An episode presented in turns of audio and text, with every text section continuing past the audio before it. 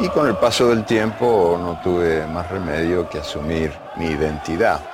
Yo soy un, mendigo de buen fútbol que va por el mundo, sombrero en mano, suplicando una linda jugadita, por amor de Dios. Y cuando el milagro ocurre, lo agradezco. Sí que me importe un rábano cuál es el club o el país que me lo ofrece. De la única religión que no tiene ateo. Escucha el deporte. La barra por Ibero 90.9. 9 de la mañana con dos minutos, bienvenidos amigos, arranca la barra, arroba la barra guion bajo MX, Omar García Cosío de este lado del micrófono, a mí me pueden encontrar en arroba Omar RGC para estar pues en la conversación de tantos temas deportivos, un fin de semana que como habrán escuchado el día de ayer si nos pudieron acompañar, eh, pues vaya, eh, final de ascenso por una parte, ¿no? Que ya está eh, próximo a definirse, también por supuesto la final femenil que le vamos a estar dando un espacio pues preponderante, digamos, el día de hoy, sobre todo los modelos tanto de Tigres como Rayadas, y es que pues han presentado estos dos proyectos desde 2017 cuando se, se crea este eh, nuevo ente femenil profesional, pues eh, no hay equipos que hayan recopilado pues mejores resultados que estos. Y ya están en su tercera final, ambas eh, con victoria para Tigres en el, en el pasado. Y habrá que ver cómo se define esta, uno por uno terminaron en la ida ya en el estadio universitario. Por otro lado también también. Eh, pues la Champions que también ya se está perfilando pues al descanso ya de este año, ya está cerrando la fase de grupos, solo falta un partido para que conozcamos ya ahora sí definitivamente a todos los invitados a la siguiente fase del torneo de clubes más importante del mundo, esta UEFA Champions League. Y vamos a platicar por supuesto de José Mourinho quien pues regresa a un banquillo en el caso del Tottenham a quien está eh, recuperando al subcampeón de la Champions que ya no pudo mantener a Mauricio Pochettino en el banquillo. Vamos a estar platicando en torno a eso. También ya perfilando la parte final, el último cuarto de la temporada de la NFL, que cómo se va de rápido, de verdad es, increíble. Ya estamos en la semana 13. Y eh, después de la derrota del jueves pasado en el Thanksgiving por parte de los Cowboys, allá en Dallas frente a, a Buffalo, pues vale la pena traer varios comentarios en torno a esto. Y es que como marca, digamos, los, los Dallas Cowboys son la marca deportiva más valiosa del planeta, ¿no? O sea, estamos hablando que ni el Real Madrid, que ni el Manchester United, que ni los Yankees, que ni el Fútbol Club Barcelona son los Dallas Cowboys, el, digamos en esa perspectiva, el equipo más valioso de todo el planeta. Pero al final el, resultado deportivo no termina por llegar, ¿no? Eh, ya son ya son casi 24 años, son 24 años, me parece, sí, que eh, el conjunto de la estrella solitaria no puede, ya no, ya no digamos ganarlo, llegar al juego grande. De hecho, eh, no han tenido viaje al campeonato de conferencia en ese mismo lapso, se han quedado en ronda divisional y pues si se contrasta esto con su época anterior en la que durante 28 años tuvieron un récord ganador, o sea digamos en todas las temporadas hayan pasado postemporada o no,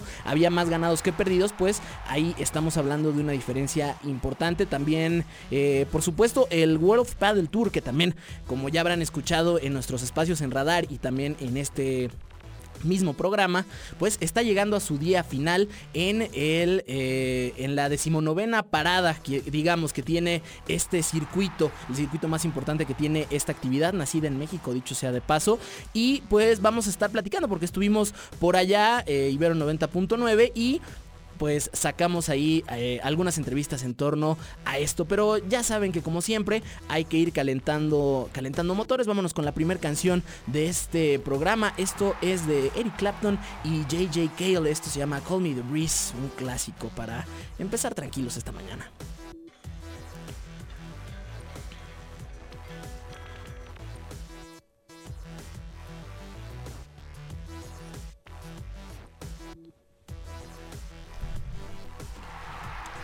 Por aquí estamos teniendo un pequeño problema con el con la canción. Ahorita ya estamos por soltarla. Nada más decir un poco que esta versión que vamos a escuchar el día, el día de hoy, pues va, es del festival de Crossroads. Eh, un festival que eh, fue diseñado por Eric Clapton en... Eh, 2002 fue la primera edición en la que conjunta por supuesto eh, varios guitarristas, de hecho es, es conocido como el Festival de la Guitarra Crossroads y se dedica esto a, eh, a recaudar fondos para eh, la fundación que tiene Eric Clapton, que precisamente se llama así, en honor por supuesto a la canción de Robert Johnson y que después cobrará con Cream, con Cream en su, en su etapa con este supergrupo y que además es una de las canciones ícono y que ya hemos escuchado en este espacio, pues bueno, eh, conjunta a lo mejor que tiene eh, este instrumento, la guitarra, para, eh, insisto, esta noble causa.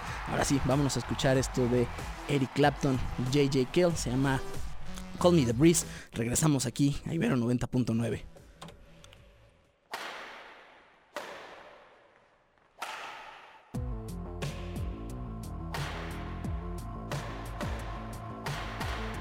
Escucha el deporte. La barra.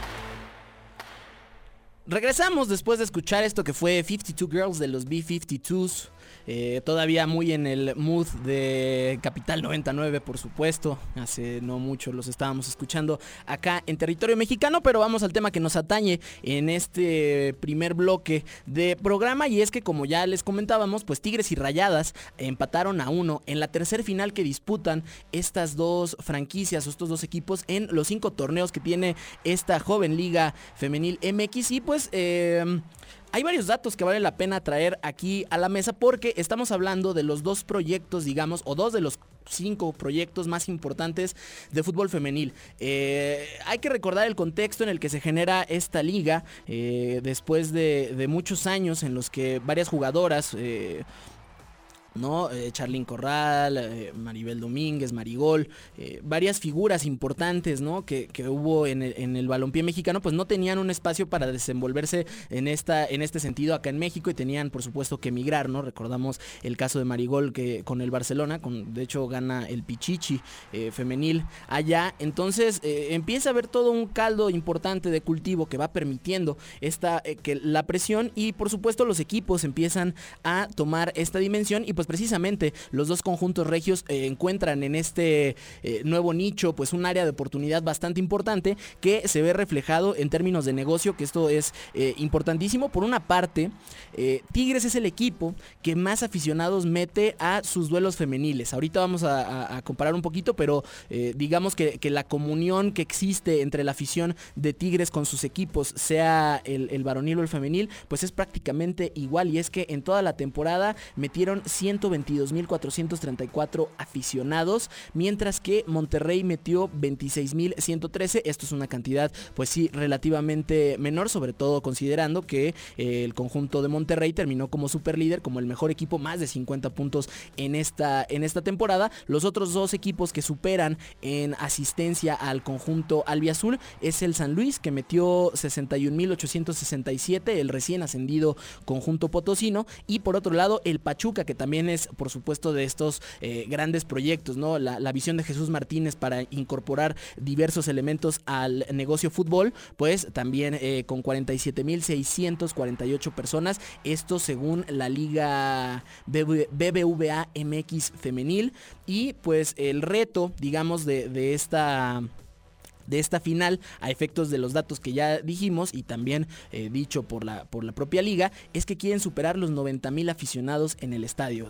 la idea es que haya más de 89 mil 441 que es el registro anterior que también tiene esa misma final entre Tigres y Rayadas que terminaron ganando el conjunto de, eh, de Tigres, ¿no? Que, que, por supuesto son en estos cinco torneos el equipo que más torneos ha ganado en esta, en esta categoría, ¿no? Además hay que decir otro punto importante y es que... Eh, 26.531 personas fue el registro, el mejor registro de asistencia que hubo en un estadio femenil esta temporada de la Apertura 2019 y en efecto fue el Clásico Regio. Digamos que, ah, que es, esta rivalidad, eh, entendida como el Clásico Regio, ¿no? que además también ha tenido otras finales en CONCACAF, en Liga, etcétera, eh, varonil, pues eh, ha despertado esa pasión y lo importante que ha sido para las aficiones como encontrarse en todos estos espacios que no, no se limitan, digamos, a la Liga MX o, a, la, o a la CONCACAF, ¿no? Sino también se, abren y... Eh, pues como en este afán de eh, lo que hemos platicado con Jorge Negroe sobre el aguante y sobre estas circunstancias de que los aficionados también juegan su propio partido, pues también la presencia en los duelos femeniles eh, sucede, ¿no? Que, no lo vemos así, digamos, reflejado con otros conjuntos por diversas eh, razones, ¿no? Por ejemplo, si hablamos de, Cruz Azul, que es uno de los equipos que también tienen mucha convocatoria en todos lados del país, pues el hecho de que no jueguen en la Ciudad de México, pues bueno, complica un poco las circunstancias. También el caso de los Pumas, ¿no? Que todavía el estadio Olímpico Universitario se le resiste al fútbol femenil por esta, la organización del Club Universidad y pues todavía están eh, fincadas en la cantera, donde pues la, asistencia es, eh, pues, o sea, es pobre, digamos, aunque el, porcentaje de asistencia fuera alto, pues no, no hay mucha, eh, no hay mucho espacio, ¿no? no hay mucha capacidad en cuanto a la cancha de, cantera para ofrecer pues un, espectáculo un poco más abierto, ¿no? A la afición universitaria, que eso también sería importante de mencionarlo. También eh, esto, esto por qué sucede, además, porque no, no es que no es solo el hecho de que las aficiones hayan tomado en serio esto, sino que las propias instituciones, tanto el conjunto de la UAN como el conjunto de Monterrey, han, eh, son los equipos que más invierten al fútbol femenil, que eso eh, por supuesto puede, puede hablar del por qué son los dos equipos con más victorias, los dos equipos con más puntos en la historia de este joven torneo. De hecho, ambas destinan más o menos, no, no el dato muy claro, pero más o menos entre 10 y 12 millones de pesos en pago de salario a las jugadoras, ¿no? Que si bien eh, quizás todavía estemos hablando de una distancia en comparación a los, a los cuadros varoniles, pues ya empieza a sonar importante, ¿no? Ya empieza a sonar las las ocho cifras, ¿no? Por ahí. Entonces eh, es un pues vaya, es un hito que empiecen, empiece a desarrollarse, sobre todo teniendo en cuenta que un, torneo de dos años y medio ya se le esté haciendo una inversión, es porque hay una proyección a futuro, ¿no? Sobre todo, eh, además porque el camino de las cosas muy seguramente va a, llevar a que en algún momento las ligas femeniles empiecen a juntar y empiecen a desarrollar torneos continentales, llámese con CACAF, ¿no? Eh, una liga de campeones femenil y por supuesto esto da mucha mayor proyección internacional, hablar de un mundial de clubes femenil, ¿no? O sea, la, ruta está trazada, ¿no? Creo que el modelo de negocio del fútbol es muy claro en ese sentido para, al, cómo debe de ir ¿no? el, fútbol el fútbol femenil. También eh, esto también es importante eh, destacarlo, la derrama económica en la taquilla de este, de este cotejo, pues estamos hablando que eh, no será tan alto como en otras circunstancias por una razón muy sencilla. El modelo de Monterrey de, Monterrey como ciudad y de Monterrey como equipo, además de los Tigres, es que ellos manejan el, asunto de abonos. Entonces, digamos que la, derrama ya es anticipada, ¿no? el pago, el pago de, aquellos que, compran el, abono, el famoso abono para ver todos los partidos de la temporada, sin importar cuál, cuál cuadro sea, digamos. Eh, pues estamos hablando alrededor de 4.3 millones de pesos, ¿no? En cuanto a lo que representa esta demanda, aunque el consumo interior al interior de los estadios, según datos de nuestro querido Mister de Iván Pérez, pues estaría rondando los 7.2 millones de pesos, lo cual pues ya empieza, insisto, a reflejar esta pues una derrama ya importante, sobre todo contemplando dos partidos, dos partidos de fútbol que tienen cuatro días de distancia, ¿no? Entonces, eh, poco a poco, ¿no? Si, si, si comparamos esto y lo proyectamos a la liga eh, MX, estaríamos hablando que hay 24, digamos, se potencia 24 eh, veces más. O sea, el ingreso que estamos hablando, el ingreso del que estamos platicando, se incrementa 24 veces, ¿no? Esto fue reportado por el economista en la final precisamente entre Rayados y Tigres de hace un par de años. Entonces, eh, el negocio, digamos, ya está trazado. La ruta ahí está, esto eh, está creciendo y pues qué mejor que sean estos dos conjuntos, ¿no? Los que están llevando la bandera importante de la, del fútbol femenil en México y también, ¿por qué no estar pensando ya en que puedan ser la base de una selección nacional competitiva? Lo hemos platicado también en otros espacios en torno al desarrollo de selecciones nacionales, que ahí quizás México ha quedado un poco corto. Ha habido pasos importantes. La final de la sub-17 el año pasado, ¿no? Que se termina perdiendo con España, eh, ha sido un primer paso, pero al final vuelve a ser el mismo discurso de, las selecciones nacionales, ¿no? O sea, la, la calidad, digamos, de los jóvenes mexicanos no está en entredicho. El entredicho es cómo se desarrolla ese talento entre los 17 años y los 23 años, que es el punto cuando eh, pues ya saltan al, profesionalismo y ya ya estaríamos hablando de una Copa del Mundo ya en, en su categoría mayor. Vámonos ahora sí a la segunda canción. Ahora sí, Call Me the Breeze con Eric Clapton y JJ Kell. Esto es el festival de Crossroads. Regresamos aquí a la barra. Richmond 96 double, 96 double. Check out, run a flare, run a flare. Hot, hot. Escucha el deporte. Peyton drops, looks, fires. La barra. Regresamos amigos aquí a la barra Omar García Cosío, arroba Omar RGC, me pueden encontrar en mi cuenta de Twitter. Vamos a platicar ahora de NFL, como habrán escuchado en el Sweeper, y es que como lo comentamos al inicio del programa, pues ah, vale mucho la pena que comentar varias cosas en torno al mejor fútbol americano que tiene este planeta, con uno de sus equipos más populares, y me atrevería a decir una de las marcas globales más importantes que tiene el deporte, me refiero a los Dallas Cowboys, que eh, pues esta semana tuvo dos derrotas bastante complicadas el domingo pasado ante los Patriots allá en Gillette Stadium. Un duelo que termina ganando 13 por 9 el conjunto local, ¿no? Con una ofensiva ahí trunca en los últimos segundos del, cotejo para que Dallas juntara en aquel momento su derrota número 5 de la temporada. Y luego el jueves, que también para platicar un poquito de historia en torno al Día de Acción de Gracias, como saben es una de las fiestas más importantes de Estados Unidos en la que pues es un- una época o, que marca el inicio ya como de un poco el invierno, las fiestas decembrinas, podríamos ponerlo en ese, en ese contexto, como que es un preámbulo de la Navidad, es una fiesta pues muy hogareña, muy familiar, en el que la, gente se reúne y pues obviamente se liman ciertas asperezas. Y dentro de las tradiciones más importantes, además por supuesto del pavo, que es como uno de los platillos estelares de, de esta, de esta fecha y que incluso el presidente de los Estados Unidos hace un perdón simbólico a, a- a unos... eh, pues a unos pavos, vaya allá en la Casa Blanca. Eh, pues insisto, la NFL se ha establecido como el deporte eh, de este, del jueves, ¿no? Del cuarto jueves de noviembre. Siempre va a haber fútbol americano profesional. Hasta 2005 eran los Lions en el juego matutino y los Cowboys en el duelo vespertino. ¿Esto por qué?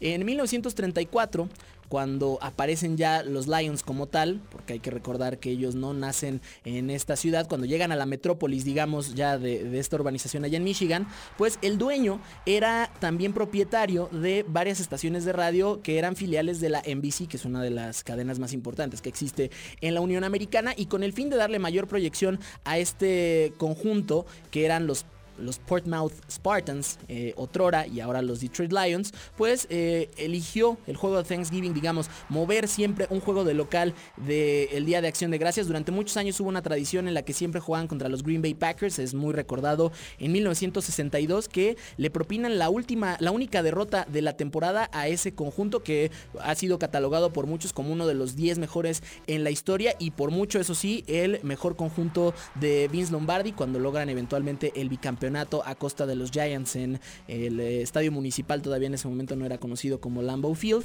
pero eh, a partir de ahí, digamos, los Lions toman la agenda matutina, ¿no? Es un juego que empieza a las 11 de la mañana, hora del- de, México, y que también es la hora, la hora central, digamos, de los Estados Unidos, un poco también para permitir los traslados, ¿no? De, de- de la gente al, estadio que pueda ir, es un día inhábil, por supuesto, eh, a efectos de, de lo laboral y lo escolar en Estados Unidos, para que puedan regresar, digamos, a sus casas y a pasar el día con sus familias. Sin embargo, pasa el tiempo, eh, irrumpe la televisión, por supuesto, y los Dallas Cowboys, que, aparecen en el panorama de la NFL en 1960, también deciden tomar este día también para dar una mayor proyección. Por supuesto, son partidos que se transmiten en cadena nacional, ¿no? Entonces, por supuesto, el impacto es mucho mayor y que ha ayudado también al tema del que, del que vamos a platicar, que es el tema del valor marca y el valor como, como equipo dentro del campo, ¿no? Dentro del terreno de juego. Entonces, a partir de ahí también se vuelve tradición y desde 2006 el, eh, la NFL ha elegido que eh, el juego que, existe un juego nocturno, digamos, un Thursday Night especial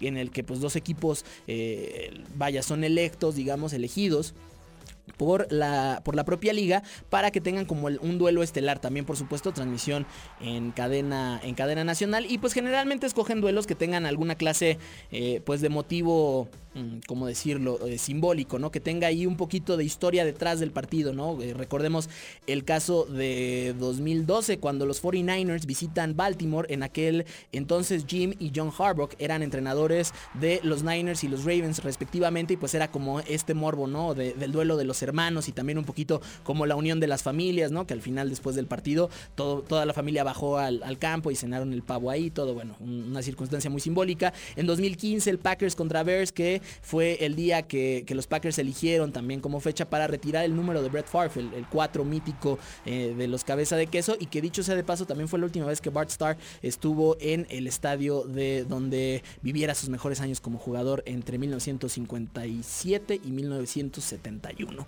Entonces, bueno, ahora sí, de regreso, de regreso al tema de los Cowboys, pues pierden este partido frente a los Bills, que era una reedición y se le rindió un homenaje, de hecho, a aquellos dos Super Bowls 27 y 28 que le ganan los Cowboys precisamente al conjunto de Buffalo en los 90. De hecho, son sus títulos eh, pues digamos el bicampeonato que pueden presumir el conjunto de la estrella solitaria a costa de los Bills quienes cerraban precisamente contra este conjunto la seguidilla de cuatro eh, supertazones que terminan en derrota. En este caso pues cobran una especie de revancha y consiguen su novena victoria derrotándolos 26 a 15 lo que encendió las alarmas para este conjunto. También hay que poner un poquito de contexto eh, el desarrollo de marca de los Cowboys pues siempre ha estado muy siempre ha sido muy notable no siempre han se han convertido, ¿no? E, ellos incluso se han autodenominado The America's Team, ¿no? El equipo de América, que es eh, como de estos, eh, es un ardid publicitario, ¿no? Una necesidad para generar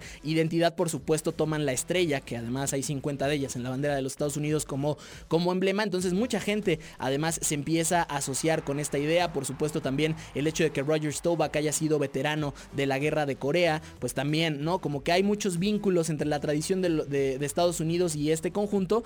Eh, y a pesar de ello, pues digamos, hay 28 años en los que tienen, en los que son invitados regulares a la postemporada. De hecho, eh, entre 1966 y 1983. Solo en una ocasión, solo en 1974, no avanzaron a la postemporada. Aún así ganaron 8 juegos y perdieron 6. ¿Qué sucede? Después de 1988, que es el último año en el que Tom Landry, quien había sido su entrenador desde el día 1, digamos que nace esta franquicia, con un 3, eh, ganados y 13 perdidos, entra el actual dueño, Jerry Jones, al, al conjunto y lo primero que hace pues es sacar a la institución precisamente de Tom eh, Landry. Y en 1989 comienza este proceso de reconstrucción. El primer año de hecho es catastrófico, solo pueden ganar un cotejo y son la primera selección global de donde se desprende Troy Aikman, después quien sería su símbolo a lo largo de los años 90. En 1990 hay un crecimiento, digamos, 7 ganados y 9 perdidos. Y a partir de ahí comienzan visitas regulares a la postemporada, ¿no? Son 6 eh, años seguidos, 7 años seguidos que avanzan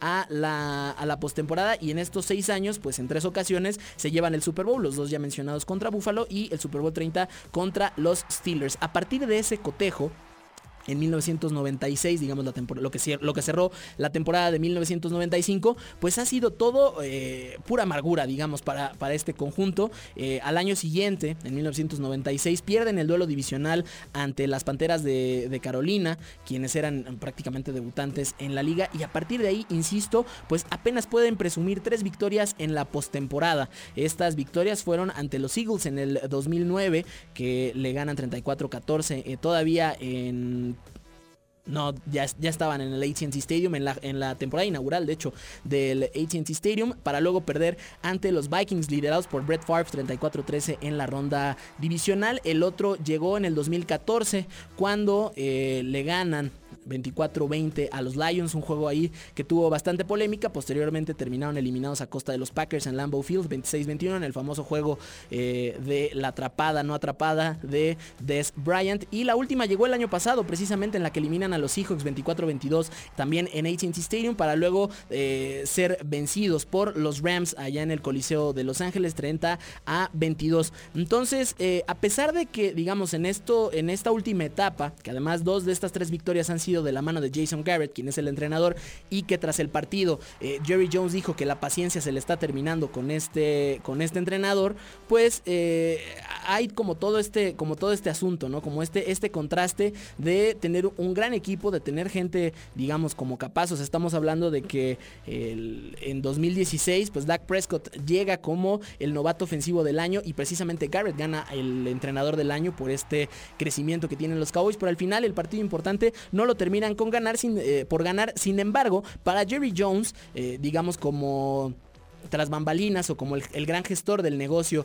Dallas Cowboys, pues sí ha significado eh, triunfo tras triunfo, año tras año, porque en los últimos 13 años ha tenido un incremento promedio en el valor de la marca de los Dallas Cowboys del 10%. El día de hoy la, franquicia vale 5 mil millones de dólares, Lo cual pues lo pone eh, todavía lejos ya del resto de las franquicias, no solo del NFL, sino insisto, de cualquier, de cualquier deporte. Y pues esto además significa el empuje más importante que tiene la NFL para hoy por hoy ser la liga más valiosa en cuanto a lo que genera en el, en el mundo, ¿no? Aproximadamente 452 millones de dólares por promedio por temporada está este, este ingreso, ¿no? Y entonces, eh, de este ingreso, digamos, estos 452 millones, 102 millones los generan los Dallas Cowboys, ¿no? Eh, digamos, es, es, prácticamente la cuarta parte ¿no? de, lo que puede generar. Entonces, digamos, a efectos del negocio está funcionando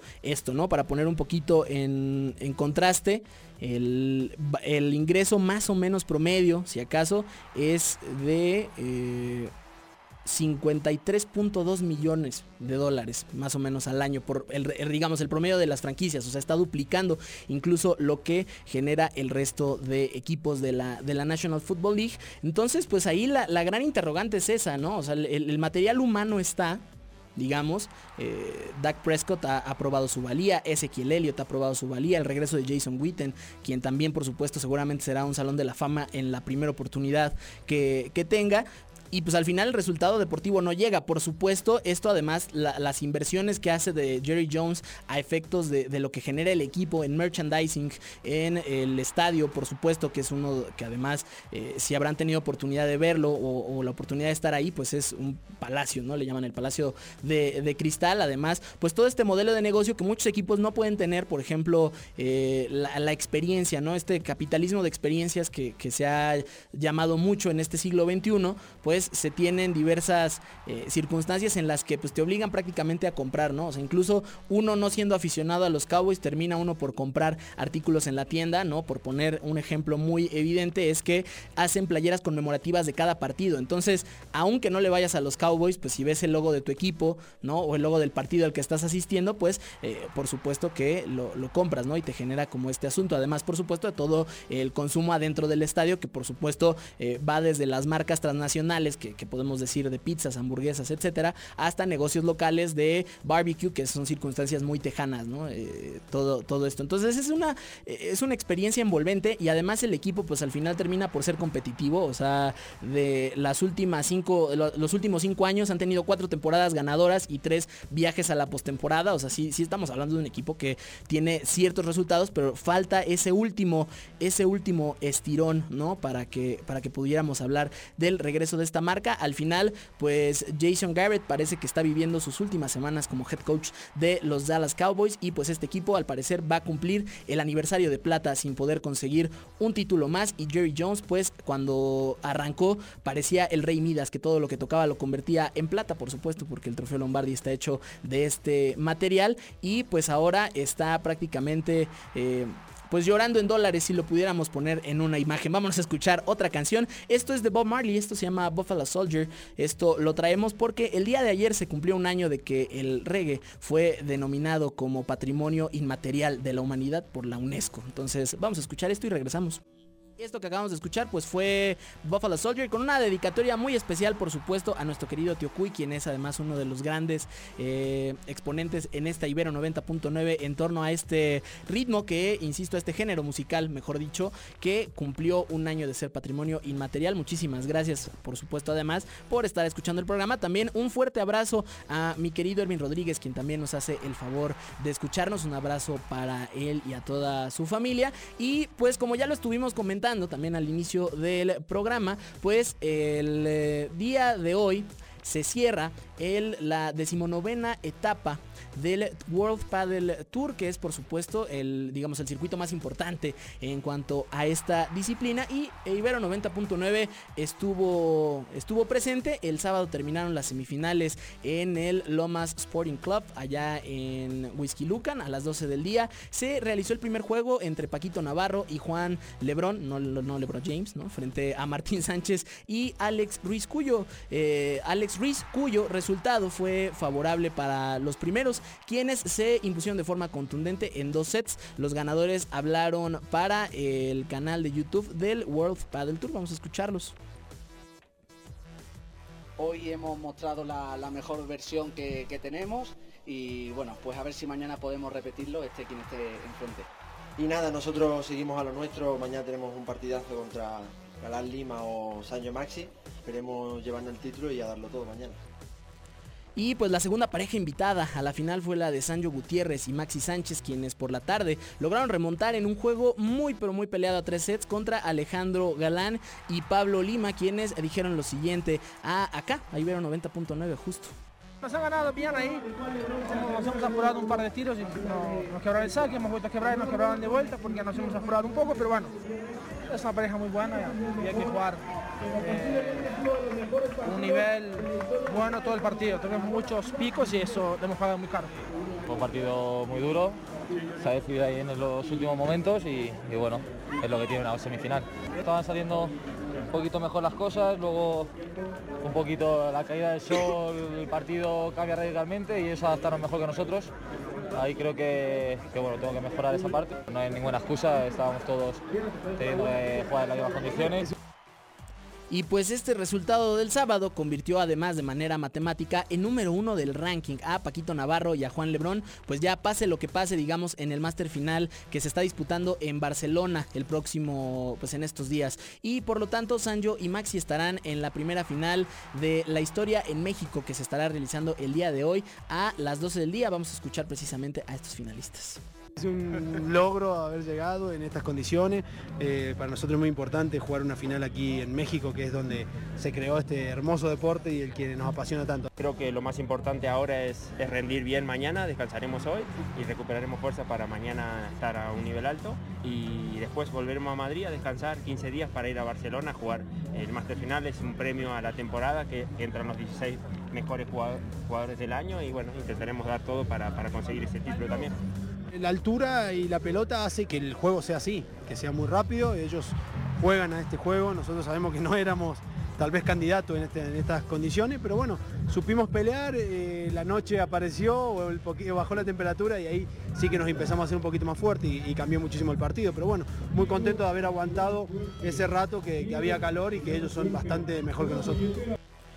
Y pues finalmente, además de los resultados deportivos, estuvo presente en este evento Viviana Corcuera, quien es la esposa del mexicano Enrique Corcuera, considerado el inventor de este deporte en Acapulco en 1962, quien habló con Ibero 90.9 sobre la presencia mundial pues de esta, de esta actividad. Es una gran experiencia para México de que este deporte se haya desarrollado tanto a nivel internacional, porque tanto España, Argentina, Egipto, Suecia y México son cinco países que tienen sus grandes juegos y grandes torneos ya organizados para el futuro. Pues mire, es un deporte para el calor, muy rápido, sumamente rápido. Es impresionante el, la forma en que lo juegan.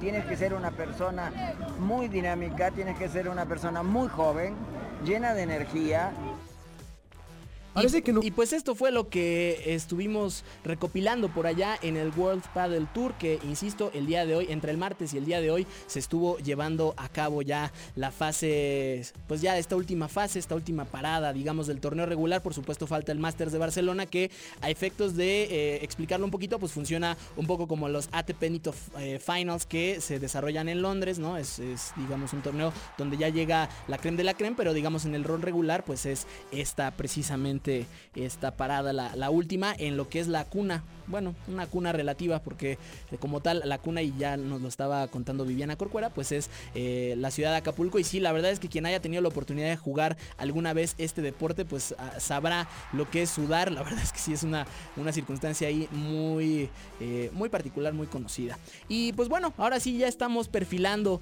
el final de esta hora deportiva aquí por Ibero 90.9. Muchísimas gracias por habernos acompañado el día el día de hoy nos vamos a despedir con una canción que es clasicazo, pero no podíamos dejarlo por alto. Esto porque porque eh, el año pasado, hoy se cumple un año del último concierto que tuvo Roger Waters acá en la capital mexicana y pues eh, como que ya hace falta, ¿no? No sé.